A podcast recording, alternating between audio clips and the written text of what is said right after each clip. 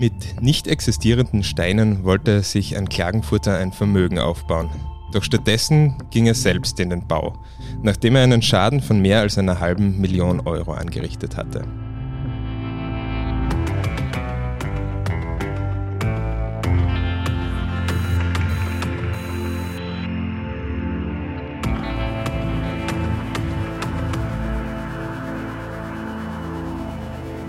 Herzlich willkommen bei Delikt. Mein Name ist David Knees und ich freue mich sehr, heute zwei für Delikt neue Stimmen begrüßen zu dürfen, nämlich Petra Lerch-Baumer und Bettina Auer. Neu bei Delikt, aber nicht neu bei der kleinen Zeitung. Stimmt's, Petra?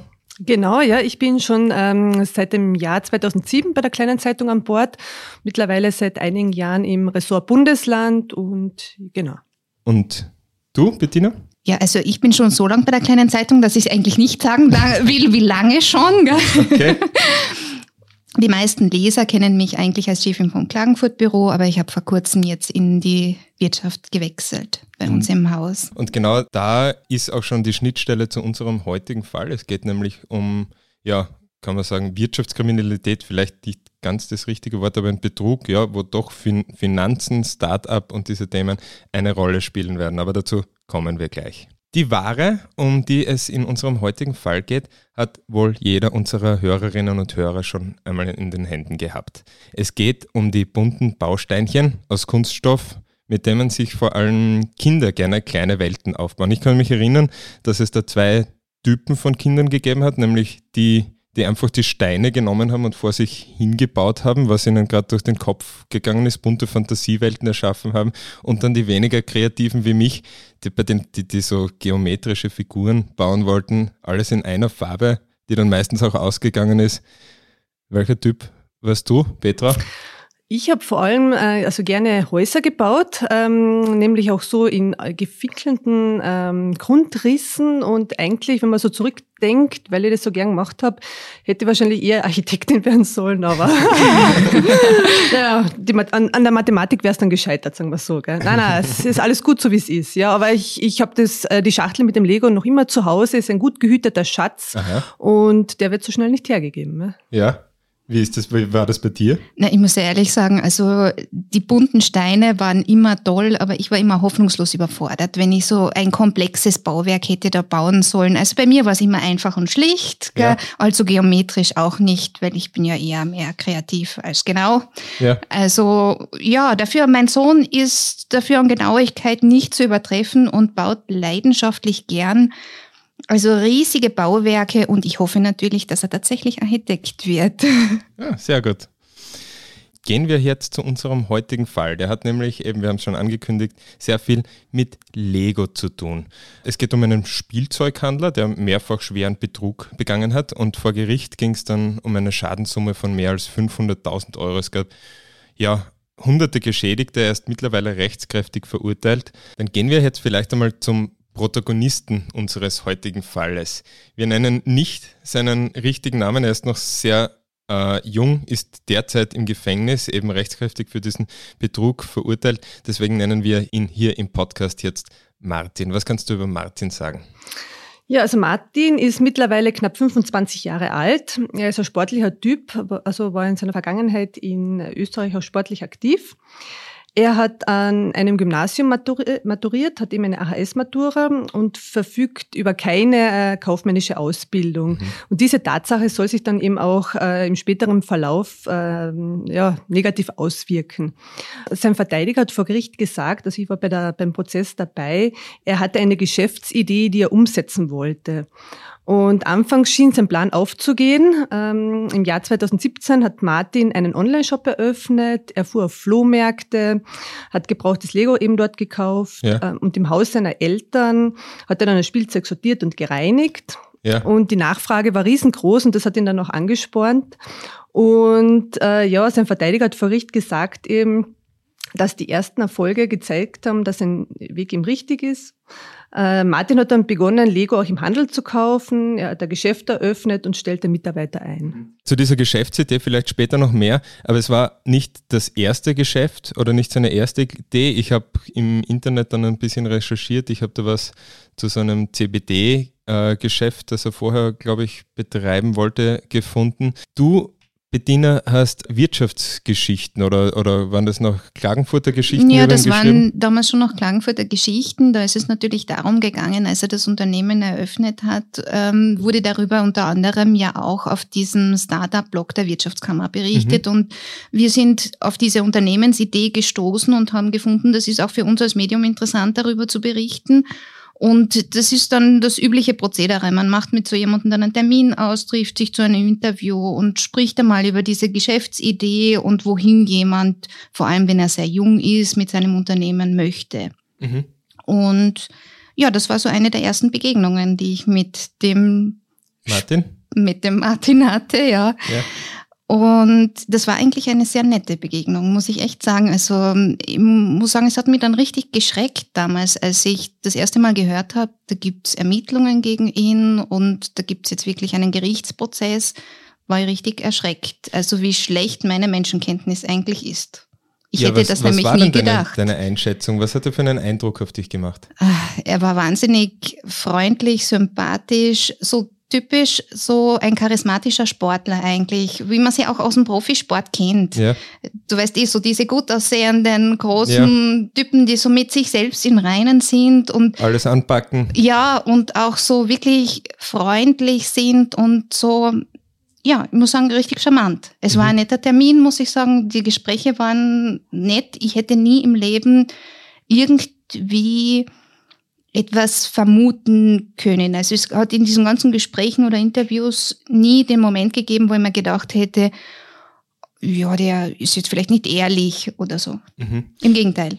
Und zum Geschäftlichen jetzt noch einmal, hat diese Idee, dieses Konzept den Eindruck auf euch gemacht, dass das funktionieren könnte, dass das wirklich aufgehen könnte und zu was Großen werden würde? Ja, absolut. Also es war absolut professionell organisiert. Also ich war damals auch vor Ort in diesem Geschäftslokal. Also es hat ein ausgefeiltes Logistiksystem gegeben. Per Mausklick war jeder einzelne Stein erfasst und auch irgendwie, es war so eine enorme Ordnung in diesem ja. ganzen System, die wirklich überzeugend war. Mhm. Wie hast du das gesehen?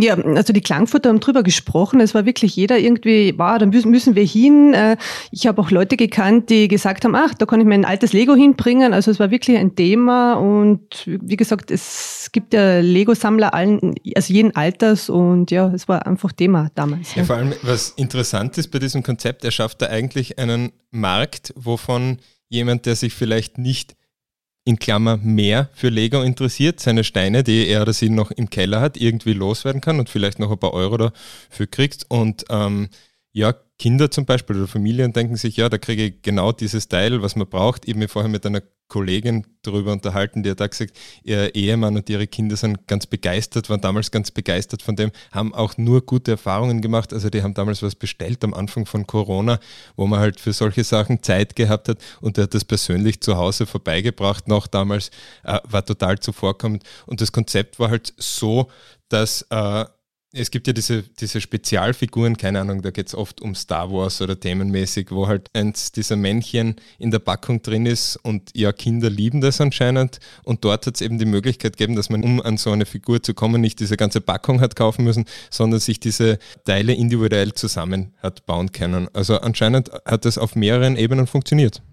Ja, ich glaube, es war schon eine gute Geschäftsidee grundsätzlich, also quasi entweder ungeliebtes, ungenutztes Lego loszuwerden und vielleicht doch noch ein bisschen was dafür zu bekommen. Und auf der anderen Seite, ich meine, jeder, der selber Kinder hat, weiß das. Es gibt ja dann oft, wenn mehrere Kinder miteinander spielen, ja oft auch diesen kleinen Streit, nicht, also es gibt besonders beliebte Figuren oder so. Und das ist natürlich eine super Chance gewesen, dass man sich einfach sagt, okay, die Kinder streiten immer um die eine Figur, jetzt haben wir die, die, die wir noch als zweites brauchen. Mhm. Ich weiß noch eine Winde. Also ähm, bei mir zu Hause war es immer das Thema, also quasi den, äh, ist eine kleine Winde, wo man sozusagen seinen Kübel abseilen konnte. Ja. Nicht, die Kinder haben sich immer um den gekeppelt und dann war der um ein paar Euro da einfach zu haben. Gell? Es ist ja nicht nur Kinderspielzeug, wie ich auch jetzt, wie ich mich ein bisschen eingelesen habe und mit Leuten über dieses Thema gesprochen habe, anscheinend auch eine große Sammlerszene gibt es beim Lego. Also da gibt es einen deutschen YouTube-Channel, von dem ein Kollege erzählt hat, da schauen sich die Videos zwei Millionen Leute an, wo er einfach ein, einen Bausatz von Lego-Technik für 30 Minuten lang rezensiert. Also es gibt diesen Markt anscheinend und unser Martin, der hat einen Riecher dafür gehabt. Ja, aber ich glaube, es ist sogar noch weitergegangen. Also nicht nur diese Sammler, sondern sogar auch Künstler. Also damals hat er mir unter anderem davon erzählt, dass es Künstler gibt, die eben Kunstwerke mit einem Legostein aus einer bestimmten Serie gestalten und dass er an die viel verkauft hätte. Mhm. Also nur ich persönlich habe jetzt keins dieser Kunstwerke noch gesehen, aber vielleicht hast du das im Internet schon entdeckt. Äh, ich werde nach unserem Gespräch recherchieren und wenn ich was finde, dann werde ich in dem Artikel zu diesem Podcast ein Foto anhängen. So machen wir das. Perfekt. Petra, wir haben schon anklingen lassen, oder wir haben es eigentlich gleich in der Einleitung gesagt, es geht dann letztendlich um einen Betrug. Und zwar von, ja, doch ziemlich eindrucksvoller Dimension, nämlich über einer halben Million Euro und relativ viel Geschädigten. Das war aber nicht von Anfang an klar. Wie ist denn dieser Fall überhaupt ins Rollen gekommen? Wann hat man gemerkt, dass da irgendwie doch nicht alles so eitel Wonne ist, wie wir jetzt gerade darüber gesprochen haben und auch meine Kollegin, mit der ich mich vorher unterhalten habe, dass es da auch einen anderen Martin gibt? Also erfahren haben wir eben durch diesen Fall, durch eine äh, Polizeiaussendung, die wirklich äh, ellenlang war und äh, wo wir echt gedacht haben, das kann es ja nicht sein. Also begonnen hat äh, der Betrugsfall mit einem vermeintlichen Bagatelldelikt. Damals hatte ein Ungar 1800 Teile, Einzelteile bestellt. Die Lieferung war allerdings nicht vollständig und anscheinend, oder eigentlich so wie, wie jeder, wenn, wenn jemand etwas bestellt und das nicht vollständig ist, natürlich ist man dann sauer. Der Mann hat dann im Internet recherchiert, also nach der Adresse von, seinem, von dem Verkäufer und äh, er ist dann auch fündig geworden, eben in Klagenfurt. Ja. Und äh, dieser Ungar bekam in der Folge dann sein Geld zurück. Mhm. Äh, bei der ersten Einvernahme äh, hat der Martin laut dem ermittelnden Beamten glaubwürdig geklungen. Es war in, anscheinend in der Weihnachtszeit und da hat ihm Martin gesagt, es gehe hektisch zu. Ein Fehler wie dieser könne passieren. Ja, plausibel, oder? Genau, ja, kann ja passieren so. Ja, er war aber nicht der Einzige. Genau. Also dieser Ungar war nicht der einzige enttäuschte Kunde, sondern das hat sich anscheinend gehäuft. Wie war das dann? Mhm. Und wie ist man draufgekommen, dass das alles zusammenhängt, dass das alles dem Martin zuzuordnen ist? Also im Zuge der Recherchen habe ich eines erfahren, Lego-Sammler sind gut vernetzt, nämlich weltweit. Ähm, anscheinend gibt es da eine, eine Plattform, wo man sich quasi austauscht und ähm, eben im, im Zuge der Recherchen habe ich erfahren, dass da eine, wirklich eine Lawine losgetreten wurde. Mhm. Und zwar andere Geschädigte haben sich auch gemeldet und in der Folge sind die Anzeigen bei der Polizei nur so hereingeflattert. Und wie viel hat es damals gegeben, weißt du das noch? Ja, insgesamt wären es dann über, also Hunderte sind es dann gewesen, ja. Ja. Und das währenddessen hat aber noch das, ähm, das kann man vielleicht dazu sagen, oder wir haben es ja schon erwähnt, das hat angefangen hat, das ist wirklich als klassisches Start-up, also allen Klischees entsprechend, glaube ich, korrigiere mich, falls ich da falsch liege, im Keller seiner Eltern, wo er diese Teile eben zuerst gereinigt, sortiert hat. Genau, und also sein Bruder hat mitgeholfen, Freunde haben mitgeholfen. Also es war so wirklich das, was man kennt, also ein junges Unternehmen, das sich erst etablieren muss, das erst wirklich anfangen muss zu laufen und mhm. so. Also und vor allem, das war ja auch so einnehmend im Gespräch dann, gell? also mhm. diese ersten Gespräche, die wir geführt haben, ähm, wenn jemand dann so erzählt, was er für Träume hat und ähm, was er jetzt alles eigentlich leisten muss, äh, um wirklich, wirklich wirtschaftlich über die Runden zu kommen. Ja. Also das war es schon so, also mich persönlich hat es für ihn eingenommen. Also dieser Familienanschluss und dieses enge mit den Freunden zusammenzuarbeiten mhm. und so. Und dieser, aber auch dieser eiserne Wille zum Erfolg, oder? Absolut, ja. Weil er, war, er hat ja eine Sportkarriere angestrebt, die er dann eben wegen einer Verletzung genau. ähm, auf Eis legen oder ab, absagen hat müssen. Mhm. Und war das dann sowas, könnte das sowas wie ein Ersatz gewesen sein, dass man sagt, okay, na dann will ich zumindest, wenn mir die Sport, sportliche Karriere jetzt verwehrt bleibt, dass ich zumindest auf, auf diese wirtschaftliche oder in diesem Start-up ähm, Geschehen da irgendwie erfolgreich bin? Ja, das kann ich mir schon durchaus vorstellen, weil das bei unserem Gespräch damals schon immer wieder mal Thema war, eben dass sie sich neu orientieren musste und dass das schon ein schwerer persönlicher Schlag war. Also diese, er hat ja doch eine Profikarriere eigentlich angestrebt, das mhm. so nicht leben zu können Und ich kann mir schon vorstellen, also dieser Wille zum Erfolg, also dass das auch quasi durch dieser sportliche Ehrgeiz quasi war, der dann irgendwie mhm. sich mhm. neu ausgerichtet hat. Es gab eben diesen Shop äh, in Klagenfurt, zu dem vor allem dann am Samstag die Familien gepilgert sind, der eigentlich recht gut besucht war äh, und ja, anscheinend relativ gut funktioniert hat nach außen. Also sowohl, wenn man dort physisch einkauft, als auch online. Also das hat recht gut funktioniert, dieses Konzept. Und Petra, wie sich die Hinweise gehäuft haben, dass da nicht alle Bestellungen so ankommen, wie sie abgegeben werden, da ist dieser Shop noch ganz, ganz normal gelaufen, oder, oder wie war da die zeitliche, also der zeitliche Ablauf? Ja, im Jahr 2019 ist er eben ähm, in die Bredouille gekommen. Da hat er gemerkt, äh, es wird ähm, finanziell eng. Und ähm, ja, vor Gericht, also man hat schon gemerkt, also dieses ähm, betriebswirtschaftliche Verständnis hat ihm gefehlt. Und anstatt in Insolvenz zu gehen, hat er sich halt weiter gehandelt. Ja, es, es ist dann immer natürlich schlimmer statt besser geworden. Und die Insolvenz wurde dann schließlich ein Jahr später, Ende, also im Dezember 2020 dann eröffnet. Ja, einmal für Aufsehen hat noch gesorgt in der Stadt, nämlich in der zuvor schon angesprochenen Lego-Sammlerszene und bei Kindern und allen anderen Interessierten die Versteigerung von, von der, äh, ist das dann die Konkursmasse eigentlich, um die es da gegangen ist? Im Zuge also, des Insolvenzverfahrens, ja. genau. genau ja. Ja. Was war da? Ähm, quasi die Ausstattung und wirklich das, was vom Lego noch da war, ähm, wurde äh, im Zuge einer Online-Auktion äh, feilgeboten und äh, also die Nachfrage war sehr groß. Es hat 700 Bieter gegeben, die sich dann quasi äh, um 648 Posten ge gerettet haben. Ja. Und das ist wirklich alles weggekommen, was ich weiß. Ja, ja da wird es wahrscheinlich um hunderttausende Steinchen ja, sein. es waren ja auch Sammlerstücke dabei. Also wir hätten ja auch das eine oder andere Interesse gehabt in der Familie.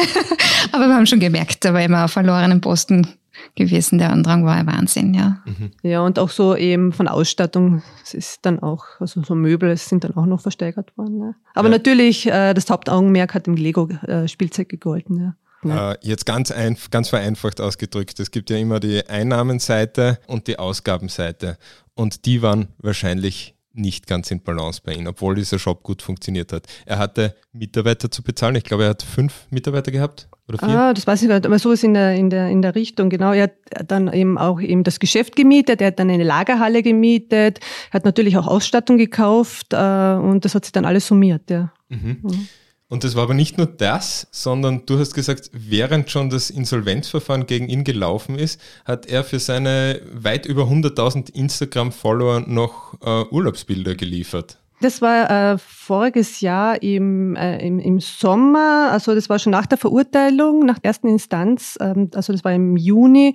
Da hat er dann eben so Urlaubsfotos aus dem, aus dem Mittelmeerraum gepostet und ich denke, also viele Gläubiger werden darüber nicht not amused gewesen sein, wie man so schön sagt. Unter den vielen unzähligen äh, Geschädigten waren auch zwei Großhändler aus China und aus den Niederlanden. Und äh, also bei denen war es interessant, weil diese beiden ähm, hat der Martin mit einem Lokangebot geködert. Und zwar, ähm, es war im Sommer 2019, als der Martin eben ähm, mehrere Paletten von Lego-Sets unter dem Listenpreis verkauft hat und er hat eben diesen Verlust dann bewusst in Kauf genommen und gab dann auch an, dass er eben weitere hunderte Stück dieser Sets zu diesem Preis verkaufen könne. Mhm. Und dadurch hat er sich natürlich ein Vertrauen äh, aufgebaut. Ja, und es kam zu weiteren äh, Anzahlungen, Überweisungen, aber es wurden dann noch nie Lieferungen durchgeführt. Ja. Du hast dann darüber berichtet, äh, als sich das Netz um unseren Martin begann enger zu ziehen. Was ist damals passiert? Ja, also im Juni ähm, 2020 versandte der Martin an zwei Käufer aus China Paletten mit Spielsand statt mit Lego. Also das war wirklich, ja, alle Achtung, so kann man nur sagen. Also äh, das war, dass das Gewicht am Lieferschein äh, oder auf diesen Frachtschein dann übereinstimmt mit der Bestellung, wenn ich deinen Artikel richtig in Erinnerung habe, oder? Genau, genau. Da hat er wirklich drauf geschaut, dass die Einzelheiten im Stimmen, also dass das Gewicht übereinstimmt, ähm, dass die Sandsäcke genau dieses Gewicht gehabt haben, ja. die ähm, äh, das Lego gehabt hätten, ja, genau. Ja. Und im Zuge der Ermittlungen des Kriminalisten ist er ihm sogar auf die Schliche gekommen, wie das vonstatten gegangen ist. Also der Kriminalist hat den Baumarkt ausfindig gemacht, wo eben der Martin die Sternzecke gekauft hat. Und da war er ein bisschen unvorsichtig. Er hat nämlich mit einer Kundenkarte bezahlt und die war auf die Firma, auf seine Firma ausgestellt. Und so konnte man ihm dann nachweisen, dass er insgesamt 39 Säcke gekauft hat. Ähm, zu Beginn hat er noch geleugnet. Er hat gesagt, er war das nicht. Ja, und erst viel später hat er es dann eingestanden, genau. Und diese Sandsäcke, die waren ja dann der endgültige Hinweis eigentlich, dass er mhm. betrügerisch mhm. gehandelt hat. Aber es gab vorher noch Besuch aus den Niederlanden und da hat sich das auch schon abgezeichnet. Genau, die Chefin der niederländischen Firma, eben, die kam auf eigenen Wunsch äh, nach Klagenfurt zur Vernehmung. Das war natürlich auch für den, für den Ermittler vom Vorteil, dass er wirklich einmal direkt mit jemandem sprechen hat können, weil bis jetzt hat er immer E-Mail-Verkehr ähm, quasi betrieben, ja. Und ähm, im Zuge dieses Gesprächs ähm, wurden ihm auch ähm, eben der E-Mail-Verkehr ihm wurde, wurde ihm ausgehändigt und mhm. er hat es auch in Sicht, das waren insgesamt über 350 Seiten. Und mit Hilfe dieser Unterlagen konnten dem Martin eben äh, seine betrügerischen Absichten nachgewiesen werden. Das war sicher so ein, ein Schlüsselerlebnis äh, oder ja, äh, im, im Zuge dieser Ermittlungen. Ja. ja, aber kannst du dich noch erinnern, damals war das ja in der Redaktion ein Riesenthema, gell? wie oft wir eigentlich über dieses Thema gesprochen haben. Also das hat eigentlich niemanden kalt gelassen in der Redaktion. Gell? Also wir haben da immer wieder, also wenn die Petra Neuigkeiten gehabt hat und dann irgendwie sind wir alle irgendwie zu ihr hingegangen und haben auch gefragt, weil uns das Thema beschäftigt hat. Das ist uns nahe gegangen. Irgendwie haben wir alle, die ja großteils in Klagenfurt wohnen, eigentlich einen Bezug zu diesem Unternehmer auch gehabt. Gell? Ja. Und, und das, einen Bezug zu Lego. Also eigentlich natürlich, doppelt eigentlich, ja. Also die Petra war immer die gefragteste Gesprächspartnerin, wenn sie von einem dieser Termine gekommen ist. Ja, was ja. gibt es Neues, war, war dann immer so die Frage. Genau. ja, genau, ja. Ja, einmal gab es was Neues zu schreiben, nämlich du hast dich mit dem Ermittler in diesem Fall getroffen. Was hat der denn zu berichten gehabt? Ja, der Erich Kü äh, Kügerl, ja, war sieben, das muss man sich vorstellen, war sieben Monate lang nur mit diesem einen Fall beschäftigt. Also mhm. er ist da gar nicht rausgekommen mehr, irgendwie so auf, zu, zu einer Streife oder irgendwie so. Er war wirklich nur mit diesem Fall beschäftigt. Und er hat mir einmal erzählt, also normalerweise ähm, hat die Polizei ähm, die Opfer und sucht den Täter und in diesem Fall war es eben umgekehrt. Gell. Mhm. Und ja, also diese Ermittlungen waren für ihn eine Herausforderung, weil äh, die Geschädigten ja äh, auf der ganzen Welt verstreut waren, also wirklich von, von ähm, Amerika, Asien, europaweit. Und erstens musste er mal den Schriftverkehr auch auf Englisch machen. Mhm. Und äh, was auch nicht unwesentlich war, er musste also die Zeitverschiebung immer berücksichtigen, quasi wann er ein E-Mail wegschickt, damit er eben zu diesem Zeitpunkt dann auch also äh, die Antwort dann bekommt. Ja. ja. Und das war sicher eine Herausforderung. Und im Gespräch äh, mit mir hat er die Zusammenarbeit mit den Geschädigten gelobt, vor allem mit jenen in Hongkong, weil er hat gesagt, also seine Fragen sind dann wirklich zu 100 Prozent beantwortet worden. Ja. Also es hat nicht nur viel Korrespondenz gegeben, sondern er, äh, es wurden insgesamt elf Konten geöffnet. Mhm. Und eben die Kontobewegungen wurden dann angeschaut und er, er, hat mir dann auch gesagt, zu jenem Zeitpunkt war er dann mehr Wirtschaftsprüfer als Polizist. Ja. Das muss man sich eigentlich schon mal auf der Zunge zergehen lassen und ich weiß nicht, ob du da aus der Wirtschaftsberichterstattung mehr darüber weißt, aber quasi ein halbes Jahr ein Fulltime-Job für die Ermittlung in einem einzigen Fall. Ist das was Ungewöhnliches oder ist das in dem Bereich schon so normal, dass das so aufwendig ist? Ich muss ehrlich sagen, mit dieser kriminellen Seite quasi des, des Wirtschaftens haben wir ja im Wirtschaftsressort eher weniger zu tun. Das ist ja eher bei uns in der Redaktion im ja. Lokalteil angesiedelt. Gell? Also da kann die Petra wahrscheinlich besser sagen. Aber ich denke schon, dass es also von diesem einen Ermittler wirklich eine herausragende Leistung war. Also ich glaube, die ist dann später auch irgendwie honoriert worden. Hat es da nicht eine Auszeichnung gegeben? Er wurde äh, zum Polizist des Jahres gekürt, mhm. genau, also weil er wirklich eben, äh, also es ist wirklich ein einzigartiger Fall. Also ob sowas hat in Österreich jetzt noch nicht gegeben, äh, was ich jetzt so in, bei meinen Recherchen ja. erfahren habe, ja. Also wirklich mit so einem Ausmaß und auch mit weltweiten Geschädigten. Also ja. es war schon einzigartig. Und eben dafür wurde er eben äh, ausgezeichnet, ja, als Polizist des Jahres. Mhm. Ja. Er hat diese Hinweise alle akribisch zusammengetragen, weil das auch vor Gericht nötig war und weil das vor allem für die Gläubiger ähm, wichtig war. Das hat er eben sehr gut gemacht anscheinend, so wie du das erzählt hast. Und bevor wir jetzt zum Prozess kommen und der Verurteilung, was mich interessiert und eigentlich bei jedem, mit dem ich mich über diesen Fall unterhalten habe im Vorfeld, ist so die Frage aufgetaucht, ja okay, der hat da irgendwie Bestellungen entgegengenommen und dann aber keine Ware geliefert. Also mhm. es gäbe es ein Ausstiegsszenario für den Martin. Hat er irgendwas vor Augen gehabt, wo er gesagt hat, okay, da komme ich dann ähm, fein raus irgendwie, weil es, es war ja absehbar, dass er dafür äh, vor Gericht kommen muss, oder? Wie seht ihr das?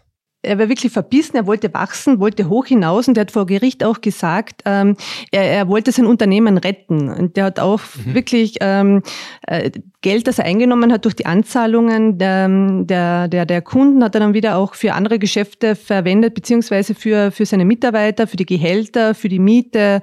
Also es hatte den Anschein eben, dass er wirklich ähm, scha schauen wollte, dass es weitergeht. Wobei auf der anderen Seite, ähm, also er wurde von seinen Mitarbeitern also als, als, als bescheiden ähm, beschrieben, als, als ehrlich, ja. Ähm, und, und vor Gericht äh, hat er dann schon gesagt, also er hat da fünf Rolex-Uhren äh, im Wert von 50.000 Euro sich gekauft. Gell? Ja. Und es waren auch viele Überweisungen auch nicht ganz nachvollziehbar. Und voriges Jahr war von dem Schaden von über 500.000 Euro, äh, wusste man nicht, wo 100.000 sind. Das war der Stand eben äh, äh zu, Prozessbeginn. Ja, ja mhm. weil äh, also für mich ergibt die er als Person dann irgendwie nicht ganz ein, ein, ein, stimmiges ein erfassbares, Bild, ja. ein stimmiges mhm. Bild, ja. genau. Weil er hat auf, einer Seite, auf der einen Seite will er diesen Erfolg haben und dann, so wie du das erzählt hast, das wirkt auf mich fast so äh, wie diese typische diese Spielsuchtsymptome, dass man sagt, naja, okay, ich nehme jetzt vielleicht das aus der Kasse, aus der Kasse ja. von meinem Arbeitgeber hier und da äh, paar Hunderte raus, weil ich spielen will und dann, um dann diesen einen Gewinn zu machen und, und alle meine Schulden zu begleichen. Also so hört sich das an irgendwie und dann sagst du aber auch, er hat eben diese Rolex-Uhren gekauft. Das heißt, irgendwie äh, ist es schwer wahrscheinlich ihn nach also sein Innenleben da irgendwie nachzuzeichnen, was er sich da wirklich dabei gedacht hat? Oder ist es dann im Prozess oder danach irgendwie rausgekommen, wie er so drauf war? Das interessiert mich. Er, er sagte auch im Prozess immer wieder mal, äh, er kann sich nicht erinnern. Also ja ja, kann, konnte er sich wirklich nicht erinnern, wollte er sich nicht erinnern. Es war auch ein bisschen schwierig, eben, äh, sich da so eine, eine Meinung zu bilden, wie, es jetzt wirklich. Ja, kennt man sonst hauptsächlich von Politikern in U-Ausschüssen, diesen Satz. genau, ja, so schaut's aus. Aber den, ja, auch der kleine Mann darf ihn sagen. Ja, wobei, also mir ja da auch immer ganz stark in Erinnerung geblieben ist, aber da weiß ich eben nicht, ob wir das nur in der Redaktion gesprochen haben oder ob wir darüber auch berichtet haben. Also wenn ich das richtig im Kopf habe, aber Petra, du kannst mir vielleicht da helfen, war es doch so, dass auch die Familie das nicht geahnt hat, also wirklich komplett ahnungslos war, oder? Also was ich vernommen habe, eben ist seine Freundin aus allen Wolken gefallen und auch die Eltern. Mhm. Ähm, sein, also der, der, der Vater seiner Freundin hat ihm auch noch einen äh, Kredit gewährt über zigtausende Euro. Also wie ich es so wahrgenommen habe, hat das niemand gewusst, ja. Und das konnten ihm auch keine, also, also es wurden keine Mittäter auch ausfindig gemacht. Also das ja. hat er wirklich selbst gemacht. Um noch einmal auf seine Mitarbeiter zu sprechen zu kommen, äh, darunter, äh, unter ihnen war auch ein Sohn eines hiesigen Staatsanwaltes. Mhm. Und wegen Befangenheit wanderte der Akt zunächst einmal nach Graz. Ja. Aber es hat sich dann im Zuge der Ermittlungen herausgestellt, dass seine Mitarbeiter eben mit den, äh, ja, mit dem, mit den Machenschaften äh, ihres Chefs eben nichts zu tun hatten. Ja. Er hat sich äh, als schuldig bekannt, ab einem gewissen Zeitpunkt eben ähm, ja, betrügerisch gehandelt zu haben. Mhm. Und ähm, in Klagenfurt hat es eben einen Prozesstag gegeben. Der Prozess war voriges Jahr im Juni am Landesgericht Klagenfurt und der wurde damals zu drei Jahren Haft, äh, davon einem Jahr unbedingt verurteilt. Ja. Und das Jahr hat er quasi dann schon mit, mit der U-Haft abgesessen. Das Ur Urteil war damals nicht rechtskräftig. Mhm. Und wie wurde es dann rechtskräftig? Das war im, gleich im Oktober, also des vorigen Jahres. Ja.